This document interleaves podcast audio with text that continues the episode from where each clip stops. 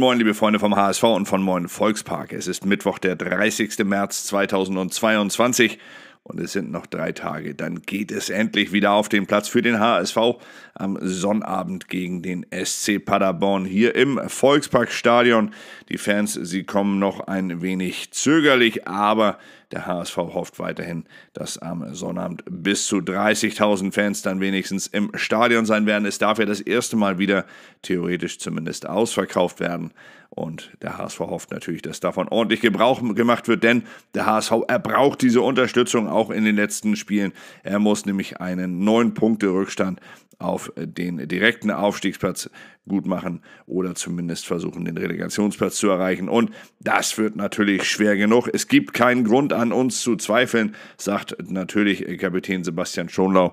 Aber wie sagte mein Großvater früher schon, der Veranstalter lobt die eigene Veranstaltung. Was soll er auch sonst sagen? Er spricht vom Walter Fußball, dass der nicht nur einen Plan A habe, sondern dass der Plan A schon Plan B und C mit beinhalten würde und dass man einfach nur zusehen muss, dass man die Intensität der letzten Wochen wieder auf den Platz bekommt. Man dürfe seine Coolness verlieren, äh, nicht verlieren natürlich, Entschuldigung.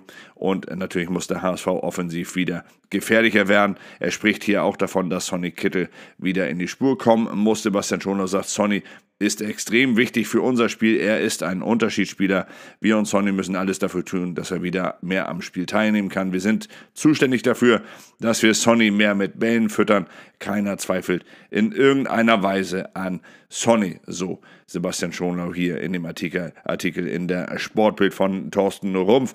Dann gibt es natürlich auch noch die Bild, die spricht von Kanonenfutter für Robert Glatze. Denn Robert Glatze möchte natürlich sehr gern die Torjägerkanone in diesem Jahr für sich ergattern. Simon Terodde führt mit 19 Treffern vor Burgstaller, der hat 17 Tore und dahinter kommt dann schon Robert Glatzel zusammen mit Marvin Duxch von Werder Bremen, die beide hier 16 Treffer erzielt haben. Die Torjägerkanone ist also noch greifbar, aber ganz ehrlich glaube ich beim Simon Terodde nicht daran, dass er sich diese nehmen lässt bei der Konstanz, mit der er die Torjägerkanone in den letzten Jahren immer wieder geholt hat. Dennoch geht es natürlich Robert Latze vor allem auch darum, dass er vorne wieder mehr Bälle bekommt, dass er vorne wieder mehr ins Spiel eingebunden wird als zuletzt beim äh, Bundesliga-Zweitligaspiel in Düsseldorf. Jetzt gegen Viborg war er eingewechselt worden, schaffte in acht Minuten drei Treffer.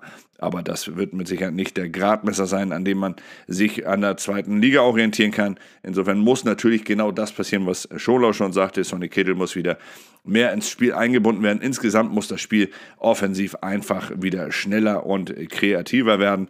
Äh, Ludovic Reis ist dafür fit, so schreiben es die Kollegen. Und da sind äh, natürlich alle gleichermaßen dabei. Wir hatten es im Blog ja auch. Ludovic Reis, er hatte einen Pferdekuss auf den Oberschenkel bekommen, musste deshalb von der Nationalmannschaft abreisen, ist aber jetzt schon wieder im Aufbautraining und soll eventuell heute sogar schon wieder ins Mannschaftstraining einsteigen. Farbgipfel wegen Werder Grün. So dann die nächste Zeile bei den Kollegen der Bild. Dabei geht es darum, dass Hanse Merkur, der Sponsor, der ab der neuen Saison den, äh, die Brust des HSV-Trikots ziert, dass dessen Schriftzug und Logo in Werder Grün gehalten sind, aktuell noch. Aber, so lese ich es hier raus, der Sponsor ist durchaus bereit, sich hier farblich zu verändern. Man hat ja nun schon in den letzten Jahren dem HSV sehr lange die Treue gehalten und scheint hier wirklich sehr, sehr eng mit dem HSV verbunden zu sein. Also die Hanse Merkur Versicherungsgruppe, sie überlegen tatsächlich dann am Ende die Farbe ihres Logos und des Schriftzuges zu verändern, entweder in noch dunkleres Grün oder eventuell sogar in Schwarz. Das ist alles im Bereich des Möglichen für den flexiblen Hauptsponsor des HSV. Miro Moheim, er fehlte gestern noch im Training, er ist weiterhin verletzt. Dafür sind Daniel Heuer Fernandes und Tom Mickel wieder ins Training eingestiegen.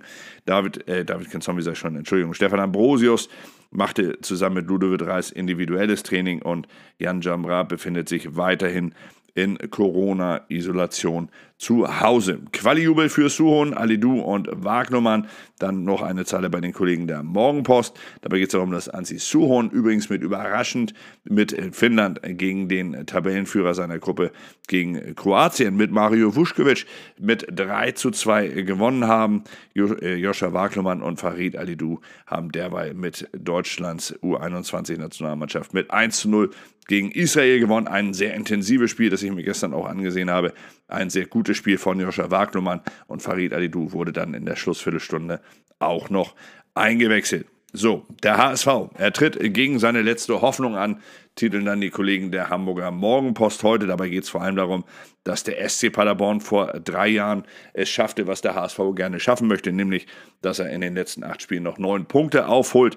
Ein wirklich fast schon als Unterfangen zu bezeichnendes Vorhaben des HSV, aber es ist nicht ausgeschlossen, zumal die Konkurrenz oben natürlich noch sehr oft gegeneinander spielt. Der HSV darf aber natürlich, und das muss man bei allem, wenn man da immer wieder drüber spricht, muss man das wissen, der HSV darf sich einfach keine Punktverluste mehr erlauben. Er muss wirklich eine Serie hinlegen in den letzten acht Spielen.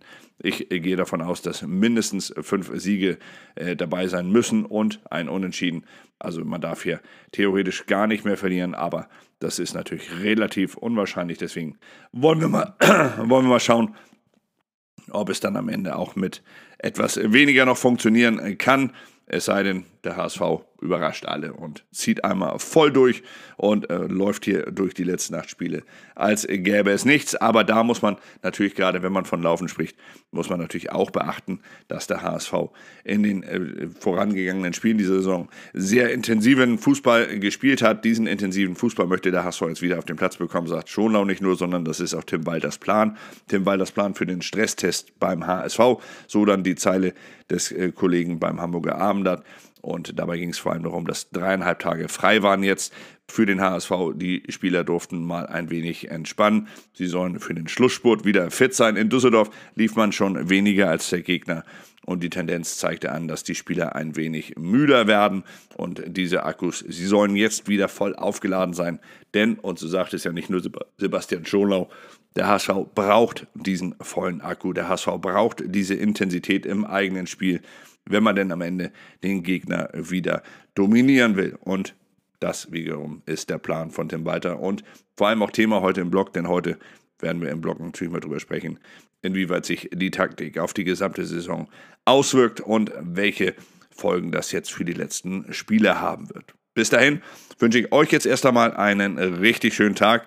Genießt ihn, wo auch immer ihr seid, was auch immer ihr macht und vor allem, das ist das Allerwichtigste. Bleibt gesund, bis später. Ciao.